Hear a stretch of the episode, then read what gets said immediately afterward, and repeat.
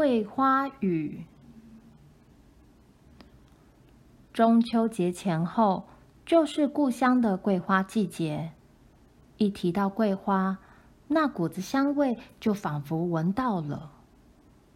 桂花有两种，月月开的称木樨，花朵较细小，呈淡黄色。台湾好像也有。我曾在走过人家围墙外时，闻到这股香味，一闻到就会引起乡愁。另一种称金桂，只有秋天才开，花朵较大，呈金黄色。我家的大宅院中，前后两大片矿场，沿着围墙种的全是金桂，唯有正屋大厅前的庭院中，种着两株木樨，两株绣球，还有父亲书房的廊檐下，是几盆茶花和木樨相间。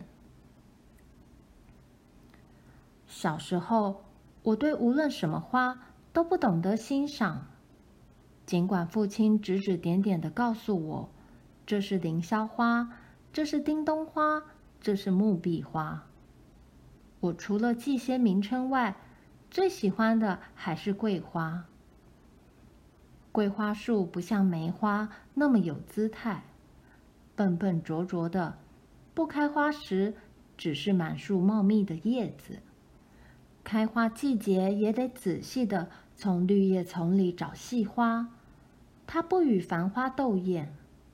可是桂花的香气味真是迷人，迷人的原因是它不但可以闻。还可以吃，吃花在诗人看来是多么俗气，但我宁可俗，就是爱桂花。桂花真叫我魂牵梦萦。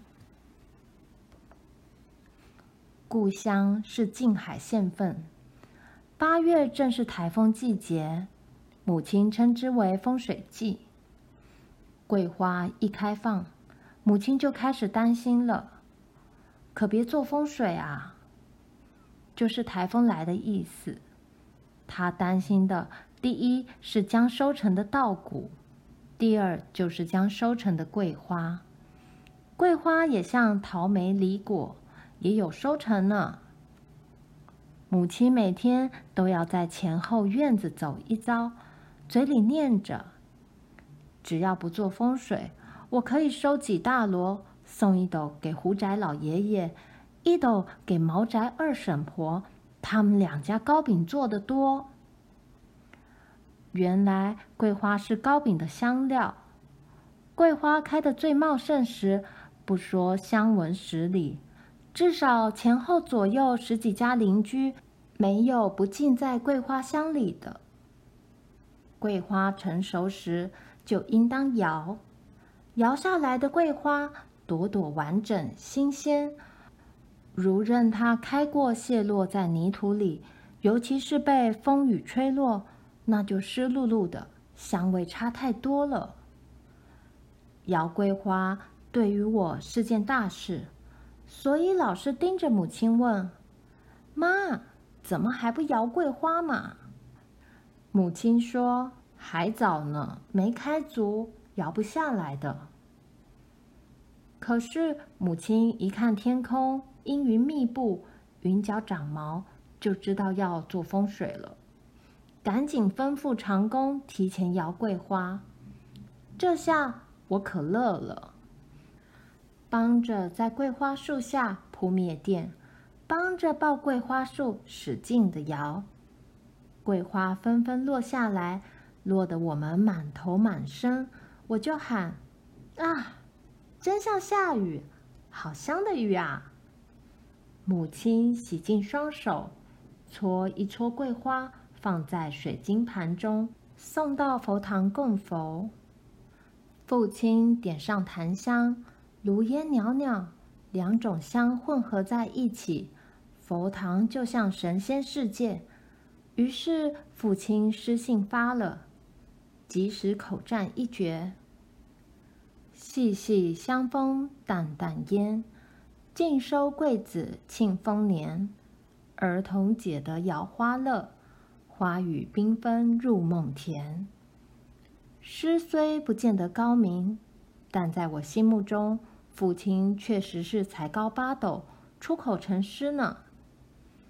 桂花摇落以后，全家动员，剪去小枝小叶，铺开在垫子里，晒上好几天太阳，晒干了，收在铁罐里，或在茶叶中泡茶，做桂花卤。过年时做糕饼，全年整个村庄都沉浸在桂花香中。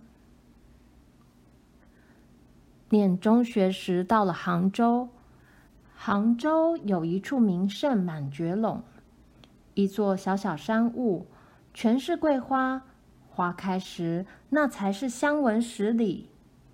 我们秋季远足一定要去满觉陇赏桂花。赏花是借口，主要的是饱餐桂花栗子羹。因满觉陇除桂花以外，还有栗子。